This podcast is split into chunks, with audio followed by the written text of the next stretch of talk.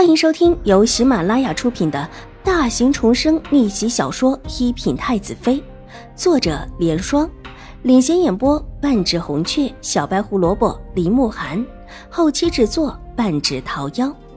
喜欢宫斗宅斗的你千万不要错过哟，赶紧订阅吧！第三百二十六集。一边的小轩子急忙对瑞安大长公主行了一礼，之后笑嘻嘻的看了秦婉如一眼，然后推着楚留臣走了出去。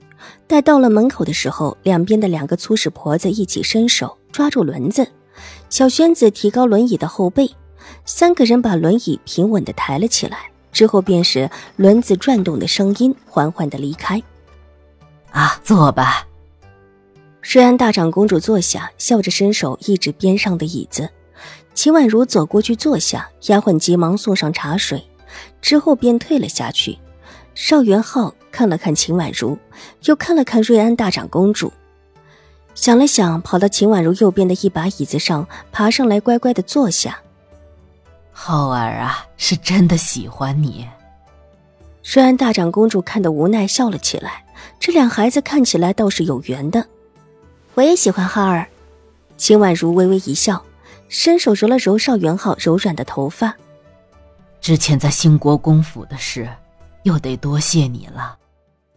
瑞安大长公主道，脸色沉了下来。之前邵元浩身上发生的事情，他派去的人之后都禀报给他了，当然那人也让瑞安大长公主训斥了一顿。现在邵元浩身边又换了个人，居然才到兴国公府就叫人引了开去。这样的人要来何用？浩儿在兴国公府，秦婉如想了想措辞，似乎兴国公夫人特别喜欢浩儿，什么都愿意让着浩儿。浩儿如果有什么事情，也一力承担。他这话说的很含蓄。哼，喜欢，连浩儿的生母都不喜欢，又怎么会喜欢浩儿？只不过是一个会装的罢了。以往郡主和新国公夫人不和吗？表面上看起来恭敬，但其实从来不喜欢我儿。对我儿尚且如此，又怎会喜欢浩儿？那天的事我已经知道了，说什么二话不说替浩儿请罪。只不过是让人无法辩解的把事情推到浩儿的身上，竟欺负这么小的孩子。浩儿这么小，为什么要这么对浩儿？而且我观那日的情形，似乎也不是一朝一夕的样子。秦婉如不解起来，那一日的事情历历在目，她之后也曾经考虑了许多，但是发现没有任何结果。知道新国公夫人不妥当。但这么对付一个孩子是为什么？兴国公府的爵位已经和浩儿没有关系，难不成兴国公夫人连个无父无母的孩子也容不得吗？野心太大，居然想控制住浩儿。瑞安大长公主冷冷道，眼角挑起一股子戾气。若是让我知道浩儿父母的事情跟他们有关，我绝对不会放过他们。这看起来应当还有一些自己所不知的事情。秦婉如沉默了一下，她其实并不想管别人的闲事，自己的事情尚且忙不过来，更何况别人的事情。而且这种关系到皇家的事情，也不是自己一个小小的闺中弱女能够管得过来的。伸手摸了摸邵元浩的发顶，这孩子看起来很乖巧，这时候也只是睁着一双乌溜溜的大眼睛听着。似是觉得自己说的话让秦婉如有些尴尬，虽然大长公主换了一个话题：“你府上的大小姐是个什么样的人？那一天为什么会突然之间撞到浩儿身上？浩儿说是他主动撞过来，而且还把他的墨汁给推翻了。对，就是他故意的。”一提起这事，邵元浩不乐意的在椅子上扭了扭，怒瞪着一双大眼睛。粉嫩的小嘴都翘了起来，这样子看起来既愤怒又别扭。秦婉如和瑞安大长公主都笑了。好，姐姐信你。姐姐是好人，他是坏人。下次不要让他来。嗯，不让他过来玩。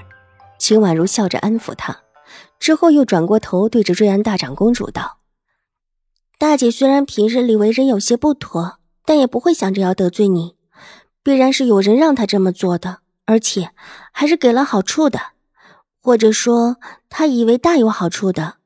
当然，他那个时候或者也不清楚浩儿的身份。